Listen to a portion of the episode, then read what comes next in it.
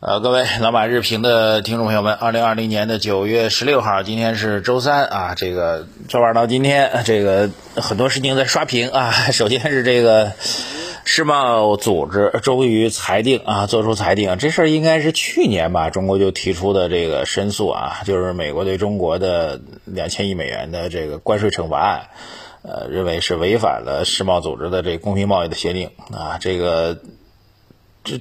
裁定为违法，当然是在世界贸易组织这个范畴当中裁定为违法的啊。这出来之后，群情激愤啊。这个我们商务部也在昨天深夜啊做了相关的回应啊。呃，我觉得，当然呢，这个我看了一下这个其他的一些媒体的评论啊，大家一比较一致的看法就是这事儿真挺好的啊。另外一个呢，就是估计美方也不会有什么因此而有什么改变。美方现在自从这个董王上任之后呢，其实各种的退群啊，就是你不带我玩，我还不带你玩的啊。这谁要是对美国对他啊这个指手画脚，对他提出批评，他立马就退群了，就各种组织都会退掉。那不排除他将来世贸组织他也退掉，因为他对世贸组织的攻击也已经不是一天两天了啊，认为世贸组织没有维护美国利益啊，反正各种话啊。但这事儿我觉得至少从这个。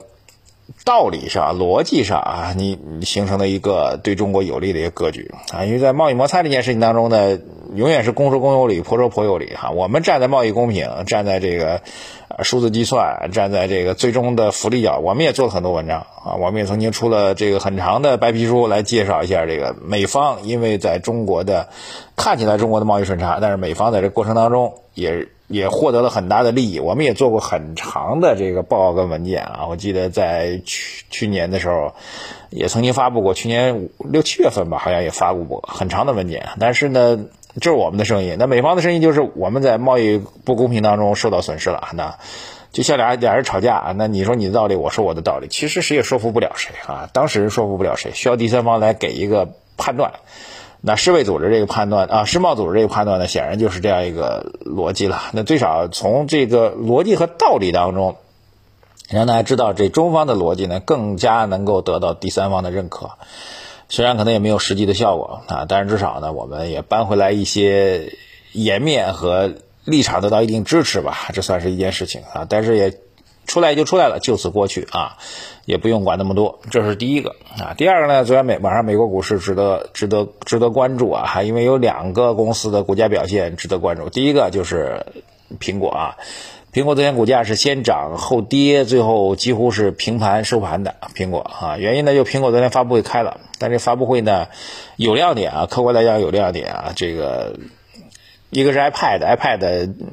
新款的 iPad 出来了，就是平板电脑啊，这我看半天也没看明白，因为我也不大去研究这个 平板电脑的东西啊。但是另外一个我觉得很重要，就苹果的 Watch 啊，Apple Watch 就是苹果的手表，智能手表出来了，它新增的一个功能，就是可以持续的去关注你的身体的血氧，血氧就是你血液当中的含氧量，这个其实是非常非常重要的啊，特别是。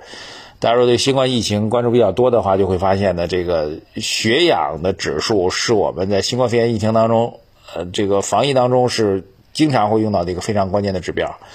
这个指标呢，就可以直接判断你身体当中的抵抗力以及你身体当中被病毒侵扰的一个状况啊。如果这个指标异常的话，其实是。是在早期，早期没有这个这个这个所谓疫苗的时候，没有这个这个这个这个这个叫核酸检测的时候，这是一个非常重要的指标啊。如果血氧指标出现一个明显变化的话，是要高度关注的。而且对于日常生活来说啊，没有这个新冠肺炎的话，血氧指标也是非常重要的一个健康指标，而且它不大容易被发现啊，不像你这个心跳啊、体温啊比较容易发现，血氧指标不太容易发现，而且长时间二十四小时能够读取数据的设备，到目前为止啊还没有。就可穿戴设备当中可以测血氧的没有，所以这点我觉得还是挺牛的啊！当然也意味着，呃，未来人类健康数据的监测、大数据监测会获得更大的突破啊！所以这我觉得是一个挺大一个亮点啊！当然从资本市场利益来讲呢，最关注的还是 iPhone、iPhone、iPhone 哈，没有没有发布啊！这次苹果说句话也有点不太不太仗义啊，因为市场很关注 iPhone，很多记者都问他们，你们今晚上到底发不发 iPhone？苹果说敬请期待啊！不发就不发呗，干嘛非要卖这个关子呢？没发就没发啊，但没发对苹果其实构成一个负面的影响啊，因为毕竟苹果的大头销售还是在 iPhone 上，还在手机上啊。它没发的话，那特别是它五 G 版市场还是很期待的，所以是这样一种。另外一个公司呢，就是特斯拉。特斯拉股股票又大涨啊！昨天我我也跟大家在昨天晚评当中跟他讲了，我昨天参加了一天的投资交流会啊，特别是下午的投资交流会，大多数的都是私募的这个高手啊，呃，包括邓小峰同志啊，这个等等吧，就很多私募界高手都在一起啊。大家聊到的一个投资方向，也有一些公募的啊，聊聊到一个投资方向就是新能源。新能源其实主要是两块啊，一块就是新能源汽车，另外一块就是光伏。这两块儿从投资机构的调研上和思路上来讲是长期的战略看好，而且是几何级数的增长啊，我觉得这一点是毋庸置疑的。如果全球找龙头，那就是特斯拉；中国找龙头，就是给特斯拉配套生产电池的这些企业。呃，它的市场增长想象空间非常非常巨大，当然唯一的变化就是技术方面的不确定性，好吧？我觉得这个还是要特别提醒给大家，这是一个业界公认的一个大大的蛋糕啊。而你从时间划分来讲呢，其实。中国的战略时间，九八年开始，我们是通过房地产来带动城镇化，对吧？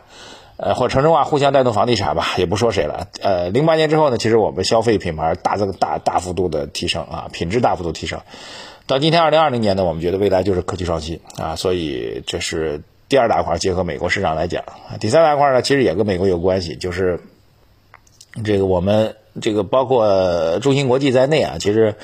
已经对美美方美国政府提出了申请，要求恢复对华为的供货，包括中兴、这个联发科啊、这个高通啊，包括台积电等等，也都对美方提出申请了，说我们要恢复对华华为的这个供货啊，因为从十五号开始就不能给华为供货了。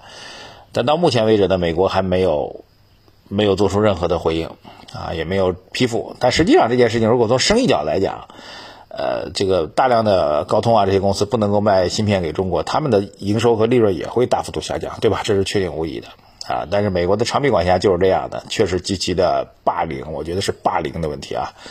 呃，包括中芯国际，很多不太懂的朋友们说，中芯国际怎么中国的公司我卖货给中国，那凭什么要美国政府来审批呢？啊，美国有个长臂管辖的一个一个一个规则吧，他自己制定的规则。大家可以看一看，有有本书叫做《美国陷阱》啊，你可以去看看啊。包括对欧洲这个传统意义上的美国的盟友的国家啊，这个的企业啊，这个美国都会有长臂管辖，而且真的就直接抓人啊，这个确实是霸凌到的极点啊，所以很无奈啊。当然也翻回头来讲，就是我们自己的人呢，我们中国自己的知识产权呢，我们中国自己的科技创新呢，所以这口气真的是不争馒头也要争口气啊。就科技创新就是。真的变成了缺啥补啥，缺啥造啥，缺啥弄啥。我觉得这是中国的一个历史性使命。就是二零二零年，我们我不妨我觉得心态放长一点，我们再给十年时间，到二零三零年，我们中国的科技产业能不能从现在我觉得有些屈辱啊、被动挨打的这种格局，能不能真的让中国人民在科技领域当中站起来呢？至少是一种期待，一种愿望吧，好吧。呃，第四个就是疫苗的进展啊，疫苗进展还是挺迅速的啊。这个中方现在的最新说法是到十一月、十二月，普通人就可以打疫苗了。美方那边的速度好像也差不多，基本上也指向这样的时间。所以基本上新冠肺炎疫情到今年年底之后，我们认为就会进入到一个新的阶段。这个新的阶段的特点就是。慢慢的会有更多的人打了疫苗之后，他就踏踏实实的开始该干嘛干嘛，该出差出差，该去玩出去玩出去玩，甚至该出国也会出国啊。全球疫苗影呃这个疫情影响的一个解解封点就是国际贸易、国际人员的流通能够呃缓解和取消，我觉得这是一个大势所趋，好吧？带一句啊，这事情的影响在经济的影响或者特别在心理上的影响，我觉得将会面临一个边际点啊，边际转弱的点。好，关于宏观啊，一句话带过。八月份数据公布了啊，三季度的经济增长极可能会极有可能会好的远超预期，就像二季度一样，挣的三点二，没想到三季度可能会更高啊！这个数字我们先不给您透露，好吧？当然我也不知道啊，这个但是三季度的经济增速会远好预期。股市我觉得，呃，非要说大幅度杀跌的话，我觉得空间并不是很大了，杀到这个位置能杀的也差太不太差不太多了，关键是后面谁来主动推升啊？还是那句话，本周两大看点。第一，能不能止跌？我觉得概率还是比较大的。第二啊，这个后面主升力量在哪里啊？当然，对我们投资来说呢，你不要去做太多的这个，你不跟着预测跑，还是做好我们的配置就可以了。正面回应一下啊，这个一个点啊，我们的配置表大家都知道的一个点。昨天正好跟几个投资机构的人一起在聊这个事情啊，大家啊，作为长期战略机构投资者。坚定看好恒生指数未来的长期投资价值。近期确实走的比较弱，但是您恒生这种东西，您要不买了就，要不您就做定投，要不您就买了之后就不要再看它，就这么简单啊！放个三五年再回过头回过头来看，好不好？就这么简单。好，谢谢大家。呃，干货满满啊！拜托各位留言、转发、点击右下角的再看，让更多人能够知晓我们的节目。谢谢大家，拜托拜托，再见。